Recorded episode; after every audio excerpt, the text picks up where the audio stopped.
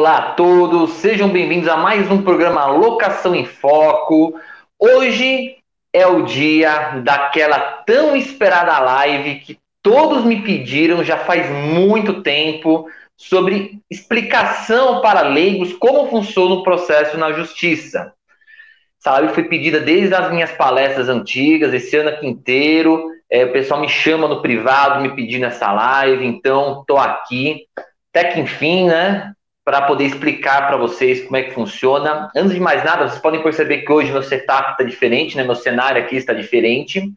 É, porque como hoje vai ser mais uma aula para não uma aula técnica, né? Mas vai ser uma aula. Eu estou aqui no Instituto Paulo Henrique Biocati estava gravando, aproveitando aqui um curso, aqui que vai subir gratuito no nosso canal do YouTube, logo mais. E já quero aproveitar também para pedir para você, se inscreve lá no canal do Instituto Paulo Henrique Belcati. Lá a gente tem uns cursos de graça, mas gente, é sério. Se quer ajudar o canal, se inscreve. Porque eu tenho muita visualização dos vídeos, eu tenho pessoas que falam, nossa, professor, Sola é maravilhosa, o mas a pessoa não se inscreve no canal. Isso não me ajuda. Eu preciso que a pessoa também se inscreva no canal. Eu tô com pouco inscrito lá e bastante visualização dos vídeos. Então, gente, dá uma força lá, se inscreve, assiste alguma, assiste alguma aula lá que você gostar. Tem aula sobre ação de despejo, tem aula sobre locação, sobre venda, sobre direito imobiliário. Gostou de alguma aula? Deixa seu like lá, comenta, deixa perguntas, compartilha, dá essa força pro canal. Que lá a gente, a gente tem cursos gratuitos para você que está assistindo a gente, tem cursos gratuitos lá e se, você, se é para a gente continuar fazendo, a gente precisa dar uma fortalecida no canal, beleza? Então, bora lá, sem mais delongas, vamos falar sobre processos judiciais. Bota aquele slide na tela, por favor, já vamos começar aqui. Gente, vai entrar na tela aqui, aí, esse é o mapa do processo civil. Esse é o mapa do processo civil, um procedimento comum. Por quê? Nós temos procedimentos comuns, procedimentos especiais. Esse é o procedimento comum, que é a base de um processo. Existem algumas coisas que eu quero trazer para vocês antes de explicar ponto por ponto disso, tá? Mas isso praticamente é a estrutura de um processo. Então, alguns pontos que eu quero explicar. Primeiro, o trabalho do advogado é ser o primeiro juiz da causa. Então, ele vai te receber, vai te ouvir, vai dar o seu parecer técnico, se você, ele acha, ele entende que você tem direito ou não, e entendendo que você tem direito, vai explicar os riscos da justiça e vai ingressar com o processo. Veja, o advogado ele movimenta o processo, porém, quem dá o andamento também é o juiz. Ou seja, a vara recebe o processo, a vara onde está o processo, recebe e vai dando andamento. Logo, entra aquilo que eu falo. Pressionar o advogado não faz o processo sair rápido. Por quê? O advogado ele se manifesta no processo, porém é a vara e o juiz que dão andamento. Ah, mas o advogado pode ir lá ficar pressionando. Uma vara tem 30 a 40 mil processos, algumas têm 50 mil processos, para meia dúzia de cartorário, de funcionário.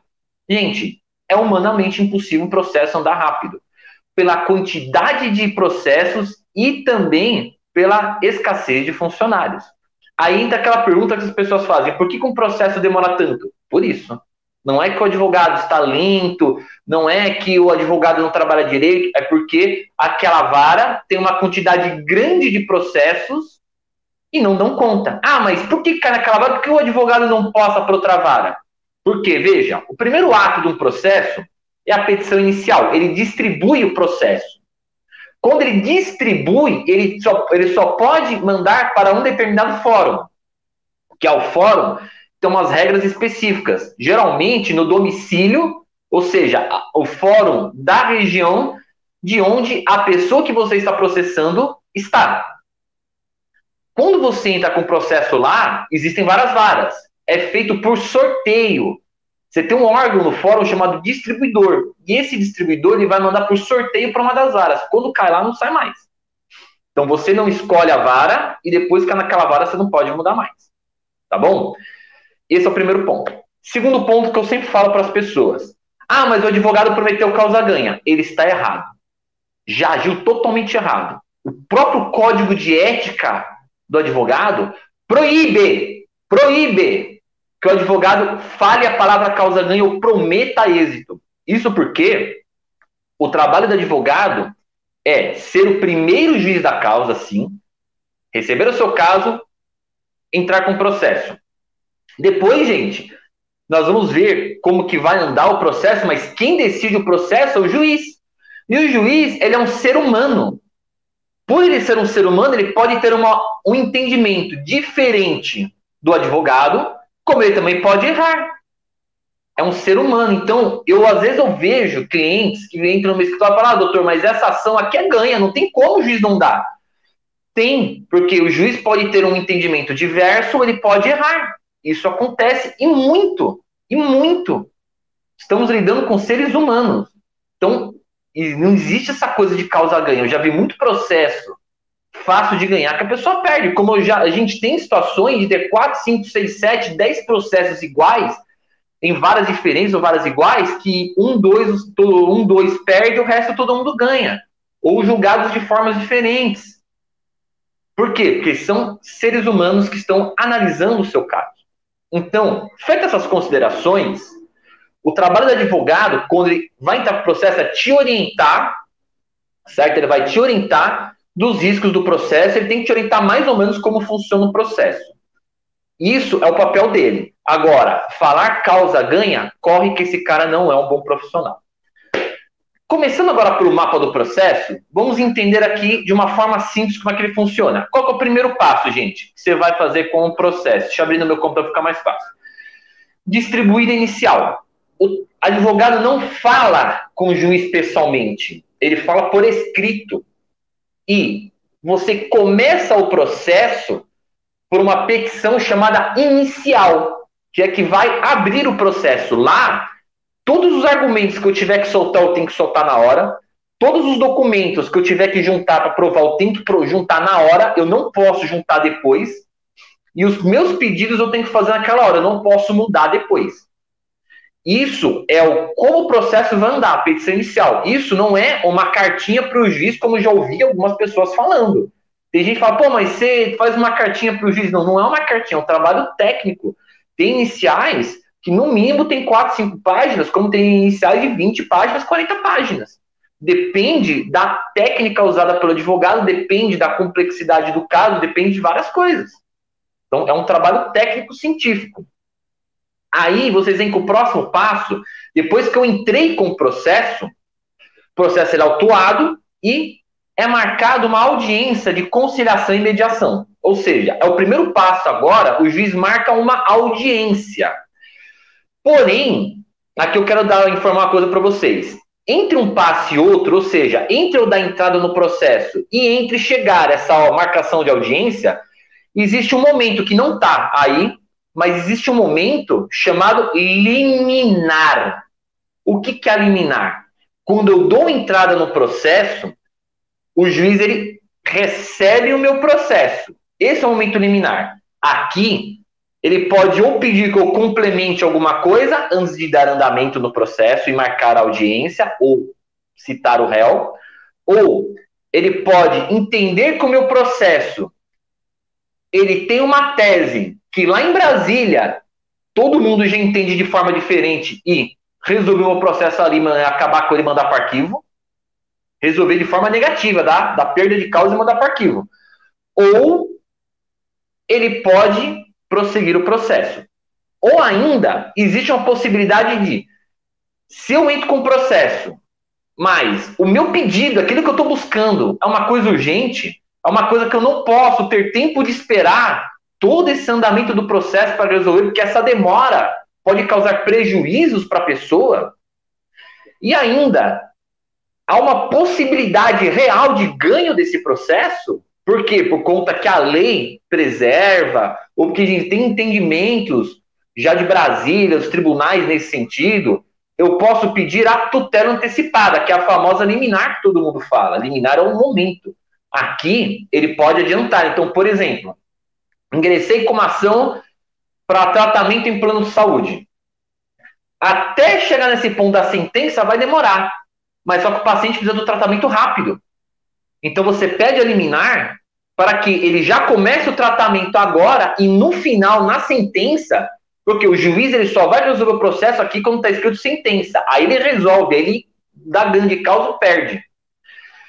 Ali, ele vai ver se a sua liminar é mantida ou não, mas vai ficar valendo aquela decisão até a sentença. Estamos bem até aqui? Se alguém ficou com alguma dúvida, pode deixar no comentário, no chat, que eu tento, tento responder. Eu sei que às vezes é um pouco complexo da gente entender. Então, esse é o momento liminar. Aí tem gente que fala assim, pô, mas o liminar não resolveu já? Não. A liminar só adiantou uma coisa no começo do processo para no final do processo decidir. Então, é muito comum às vezes acontecer do juiz dar uma liminar, quando chegar no final do processo, ele entende que você não tinha aquele direito. E ele revoga a liminar no final do processo. Ele revoga e fala: não, vendo bem, o, a outra parte estava com a razão, o réu estava com a razão. O autor não tinha direito a liminar. Então, revoga a liminar e ele perdeu o processo. Isso pode acontecer. Então, a liminar não quer dizer, ah, já o advogado fez uma liminar, já ganhou o processo, já resolveu o processo, não resolveu, já não acabou? Não, o processo vai continuar até o final. Isso é muito comum da gente pensar, tá?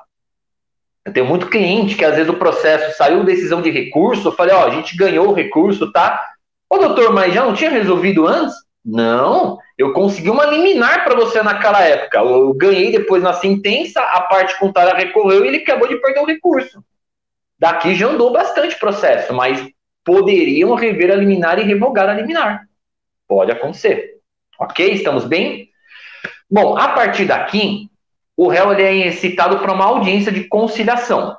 Porém, eu posso ter a possibilidade, quando entrar com o processo, de negar essa audiência de conciliação, dizer que eu não quero audiência de conciliação. E nisso, ele vai ser citado já para apresentar defesa, para apresentar contestação. Quero fazer um parênteses aqui para explicar para vocês. Um processo, ele é uma coisa burocrática. Ele é burocrático. Por quê? Ele tem que respeitar duas coisas importantes. Primeira delas, o contraditório. Como assim o contraditório? Tudo que uma parte falar, a outra tem o direito de se defender. Senão você vai achar que todo mundo que entra com o processo está com a razão e tem que ganhar. Sendo que não é essa a verdade. Muita gente está com o processo entendendo estar com a razão, mas o juiz entende de forma diversa. Entende que não, você até, até entende seu ponto de vista, mas eu discordo de você, você não está com a razão. Como existem pessoas que entram também de má fé, que entram sabendo que estão erradas. Por isso, você tem que respeitar o direito de defesa, porque é para todo mundo. Tem cliente que fala assim, pô, mas eu tô certo. Por que, que ele ainda vai apresentar defesa? Porque é o direito de defesa que assiste a todos. Não é porque você acha que você está certo, que você de fato está certo, que nós vamos atropelar só para você no seu caso, não vai ter mais direito de defesa. Vocês estão entendendo? Então, direito de defesa para todo mundo.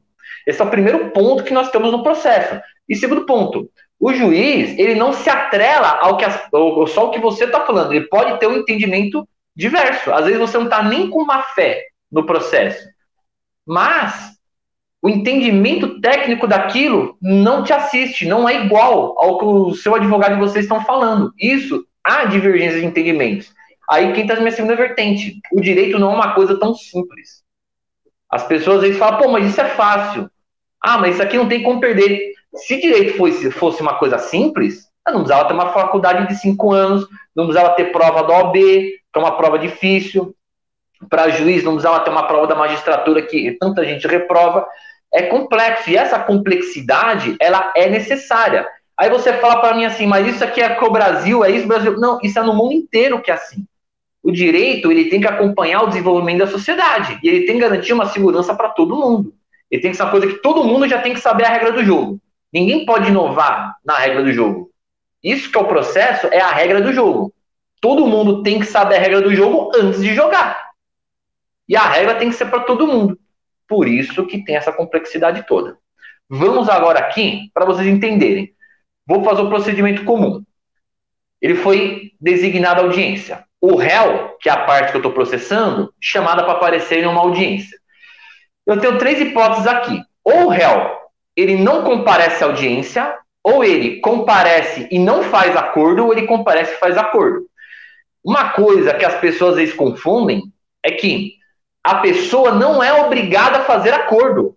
Tem cliente que em audiência fica abismado. Poxa, mas como que ele vem e não faz acordo. Muito erro do advogado também. O advogado às vezes está, não, ele vai fazer acordo, ele vai fazer acordo, ele tem que fazer acordo. Advogado, explique para o cliente que a parte contrária não é obrigada a fazer acordo, isso é uma coisa comum de acontecer. Nem sempre quem você está processando vai fazer acordo. Por quê? Ou ele entende que por alguma forma ele está com a razão, por mais que para você seja uma coisa abismal, para ele entende que ele está com a razão. Por exemplo, você processa um banco que falsificaram o seu contrato de empréstimo. Mas só que para o banco, ele tem um contrato. Tudo bem, você está falando que é falsificado o contrato, mas até que prova o contrário, que vai ser provado o processo, para mim eu tenho um contrato. Eu não posso ouvir você falar que o contrato foi falsificado e cancelar. Senão também vou dar margem a todo mundo que abrir um contrato, entrar com um processo de má fé, falar que o contrato foi falsificado e pedir cancelamento. Que pode acontecer. Então, até que prove-se ao contrário, o banco ele entende que ele tem um contrato. Então, ele não vai fazer acordo com você, porque ele entende que ele tem um contrato. Ah, mas tem bancos e tem bancos. Sim, às vezes o jurídico do banco analisou e falou: pô, isso aqui vai dar ruim porque está na cara que foi falsificado. Faz um acordo com ele. Mas eu estou te exemplificando que nem sempre a pessoa vai concordar que você está com a razão. Então, ele não é obrigado a propor um acordo, independente do absurdo que você acha que é ele não é obrigado, o réu, a propor um acordo. Ele é obrigado a comparecer na conciliação. E se ele faz um acordo? Se ele faz um acordo, como é que funciona? Esse acordo, ele é aceito pelo juiz como sentença. Ou seja, tá vendo tudo isso daqui? Pula toda essa parte e vai direto para a sentença. Acabou o processo. É sentença. Ah, e se ele não pagar? Eu executo dentro do processo. Já manda penhora de, de conta bancária, penhora de bens dele dentro do mesmo processo. Por quê? O acordo, quando o juiz reconhece, que é o ato que a gente chama de homologar, ele é feito por sentença. E essa sentença é dentro do processo, ela não foge do processo. Espero que esteja claro isso. E se o réu não comparece à audiência, o juiz já decreta, decreta perdão, pode decretar a revelia e dar a sentença também no processo. Ele já pode decretar a revelia e dar a sentença no processo. O que, que é a revelia? É a chamada falta de contestação. Vem para cá. Você vem no próximo passo, que vamos dizer que ele vem no processo e não apresenta acordo. Ele só vem lá porque ele é obrigado a vir. Se ele não vier, ele perdeu o processo. Revelia, o juiz dá a sentença direta. Certo? Ele perdeu o processo e não comparecer. Aí, ele comparece de obrigação, diz que não tem acordo, ou negocia e não chega ao acordo, aí abre esse prazo para a defesa. Da defesa, ele tem 15 dias, cravados. Não é, ah, é Brasil, vou fazer no 16, 17, dá certo. Não, são 15 dias cravados. Se não faz em 15 dias cravados, faz no 16, revelia, você perdeu o direito de defesa. Então a gente trabalha com prazos dentro do processo. Esses prazos são fatais. Se você não atende um andamento do processo dentro daquele prazo, você perde o processo por conta disso. Ou seja, se ele não apresenta a defesa, revelia. O juiz dá sentença na hora. Revelia, repito, é a falta de defesa. Revelia, o juiz considera verdadeiro tudo aquilo que o autor falou. Ele dá a sentença com base nisso. Se ele apresenta a contestação, aí verifica-se a necessidade de audiência para produção de provas, tem que ouvir testemunha, tem que ouvir parte, tem que ter perícia. Aí abre isso que a gente chama de fase de instrução processual, que é uma coisa que demora, porque você começa a produzir provas no processo do que, que as partes estão alegando. Tem-se perícia quando necessário, audiência para ouvir testemunhas, audiência para ouvir as partes, e até a oitiva da parte, quando a gente ouve a parte que com o processo, pessoas entendem errado. Você que entrou com o processo, quando você é ouvido, você não é ouvido para provar o que você está alegando. É o contrário. Você está sendo ouvido para ver se você não vai falar nada diferente do que o seu advogado colocou no processo. Para dar pena de confissão. É totalmente o contrário do que você imagina. Você não é ouvido para desabafar no processo. O processo não é programa de TV para você desabafar. Aí acontece assim: você entra com um processo, por exemplo, vamos supor uma trabalhista. Você entra com uma trabalhista pedindo horas extras, falando: ó, meu cliente trabalhava das 9 às 8 horas da noite.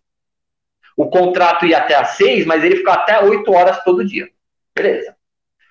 Chega na audiência, o juiz vai perguntar para a parte, vai ouvir a parte, vai perguntar assim, até que hora você trabalhava? Aí o cara entende, não, ele está perguntando a hora do meu contrato. Ah, entrava às nove e saía às seis. Parabéns! Você acabou de jogar seu processo no lixo. Por quê? Você acabou de confessar que você não fazia hora extra. Ah, mas é que eu não entendi a pergunta. Acabou. Você acabou de falar contra aquilo que você estava falando. É para isso que serve o depoimento da parte. Não é para você fazer prova, para você desabafar, para o juiz concordar com você, para todo mundo olhar para você e falar que você tem razão, balançar a cabeça. É para ver se você não vai falar nada contrário do processo. Deu para entender? E provas, testemunhas, é pessoas que viram aquele fato e tem que provar aquele fato. Pessoas que viram, não é pessoa que você. Ah, mas eu falei para ela, sabe porque eu comento com ela. Não, ela sabe que ela estava lá, ela viu. Testemunha sempre ocular. Isso tudo quando for necessário. Feito isso, gente, produziu todas as provas, o juiz pega o processo, encerra o que a gente chama de instrução e dá a sentença.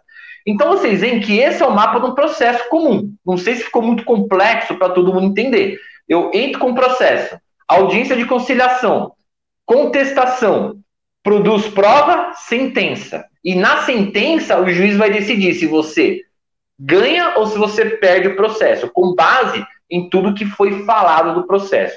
Ah, e quem perde o processo tem o direito de recurso. Isso sempre. Quem perdeu o processo tem direito de recurso. Ah, eu perdi o recurso, eu vou trazer uma outra testemunha. Já era. Você só pode produzir testemunhas naquele exato momento que está aqui na tela. Que é esse momento aqui, que fala de audiência e produção de provas. Passou disso, acabou. Ah, mas eu não posso levar outra testemunha no recurso? Não, já era, acabou. Não tem mais testemunhas para serem apresentadas no processo. Espero todos entenderam até aqui. Agora, mais uma coisa. Tem muita gente que fala de entrar com ação no juizado especial, vulgo pequenas causas, né? E quando foi criada, ela é chamada carinhosamente de juizado de pequenas causas. O nome correto dele é Juizado Especial Civil. Vamos ver aqui como é que é o processo no Juizado Especial Civil. Muda o slide para mim aí. Esse processo no Juizado Especial, ele em tese ele é mais simples. Ah, mas eu não preciso de advogado para ir. Realmente, casos muito bobos, não precisa de advogado, mas é, é, é, eu acho interessante ir, viu? Porque, assim, quem, quem, quem vai te receber lá, como é que é a distribuição? Você vai até o balcão, se você for sem advogado. Você vai até o balcão do fórum, conta o que aconteceu e ele monta o processo com o que aconteceu. Se eu fizer no meu escritório um padrão de qualidade, minimamente 4, 5 páginas. Você vai fazer lá uma, duas páginas. Então você vê que não é aquele padrão de qualidade. O juiz obrigatoriamente vai receber e vai marcar uma audiência de instru de conciliação. É obrigatória a audiência de conciliação. Vamos tentar um acordo. Lembra que eu falei outro, na outra vez que a parte não é obrigada a fazer acordo? Ela é obrigada a comparecer em audiência, mas ela não é obrigada a fazer acordo. É a mesma coisa aqui. Você processou alguém, a pessoa obrigatoriamente tem que vir, mas não obrigatoriamente tem que fazer um acordo. É só ter obrigado ele estar lá. Feito isso, ele vai contestar o processo. O juiz pode marcar uma outra audiência para ouvir as partes, ouvir testemunhas. Em seguida, ele dá sentença em seguida da sentença. Veja, é um procedimento que, em tese, ele é rápido. Às vezes, ele acaba demorando mais por conta de sobrecarga, mas é um procedimento mais simples e mais rápido. Poxa, eu posso, então, sempre juizado? Não. Juizado especial, o valor da causa, que é o valor que você está cobrando, ou o valor do processo, ele tem que ter até 40 salários mínimos. Lá não se admite perícia. Então, se tiver uma coisa que demanda prova pericial, não, não, não pode ir no juizado, porque ele fica mais complexo. Ações de menores, ações que têm complexidade, não podem ir no juizado especial. Tem várias ações que não podem ir no juizado especial, você tem que ir para comum. Por exemplo, despejo por falta de pagamento. Volta na tela aqui para mim agora. O despejo por falta de pagamento, ele não pode ir no juizado especial, ele deve ser comum, porque a própria lei diz isso. Você pode até cobrar aluguéis atrasados no juizado especial, mas fazer o despejo, não, porque ele é um processo mais complexo, não é tão simples como a gente imagina, ok? Gente, então é isso. finalizei aqui essa aula, a tão sonhada live que todo mundo me pediu de como funciona o processo. Espero ter conseguido simplificar aqui para vocês. Eu sei que não é tão simples, né, de eu estar passando, às vezes a gente escapa um juridiquês, a gente escapa é uma linguagem mais técnica. Eu tentei realmente fazer da forma mais simples para vocês que não são da área entenderem como funciona o processo, ok? O mapa você pode printar e prestar sempre atenção quando você tiver algum caso, saber como que ele anda. E as pessoas me perguntam sempre, por que, que um processo demora tanto? Por conta, primeiro, todo esse trâmite é uma burocracia, sim, tem prazos para cumprir, as partes têm que ser ouvidas. Muitas vezes o juiz não dá tempo hábil de estar marcando audiência, de estar fazendo alguma coisa, isso sempre acontece. Porque uma vara tem 30, 40, 50 mil, 20 mil processos para meia dúzia de funcionários e não conseguem muitas vezes dar andamentos. Tem um, dois juízes para julgar tudo isso de processos. Eles não dão conta. Aí você fala, pô, por que, que o juiz está demorando com o processo? Sobrecarga. Ah, mas o advogado não pode nem insistir? Sabe que uma vez eu estava numa audiência, é, entre o intervalo da audiência, entrou um advogado para despachar agilidade com o juiz, falar, oh, juiz, eu preciso que esse processo seja julgado. O juiz falou, doutor, eu tenho 40 mil processos da minha vara. Se todo mundo achar que tem prioridade, entrar aqui e pedir prioridade, eu não vou julgar nenhum. Vai ficar tudo na mesma. Então não dá, tem que esperar. Tem que ser para todo mundo, a gente está trabalhando como pode. E é assim que funciona. Ah, mas eu não acho que é certo infelizmente, eles têm sobrecargas de processo, não adianta. Ah, mas eu acho que o juiz aqui é, é difícil, que o juiz ele fez besteira. O juiz é um ser humano. Ser humano erra. Ser humano tem o seu entendimento diferente. Ninguém tem a mesma opinião. Senão não existiam eleições, não existiam várias coisas que a gente demanda de opiniões diferentes. Então, o juiz é um ser humano, ele tem uma opinião sobre um caso, ele vai jogar de acordo com a opinião dele sobre aquele caso. Pode não ser a mesma que a sua, por isso que ah, fulano entrou com o processo, ganhou, ciclano entrou com o processo, ganhou, entrei com o processo, perdi. E o advogado ele tem que te orientar tudo isso que eu estou falando. Se ele chegar falando, não, fica tranquilo que isso aqui é causa ganha, cara, não é um bom profissional. Ele tem que te orientar os riscos, mesmo se ele já teve várias causas bem-sucedidas rápidas. Porque às vezes a gente tem causas bem-sucedidas rápidas, mas uma dá problema. Pode acontecer e pode acontecer com o cliente que está lá, que você está prometendo o mundo para ele. Gente, então é isso. Se você gostou aqui, deixa seu like, deixa seu joinha. Mandar um abraço aqui para Sueli. Bom dia a todos, Sueli do Rio de Janeiro. Bom dia, Sueli.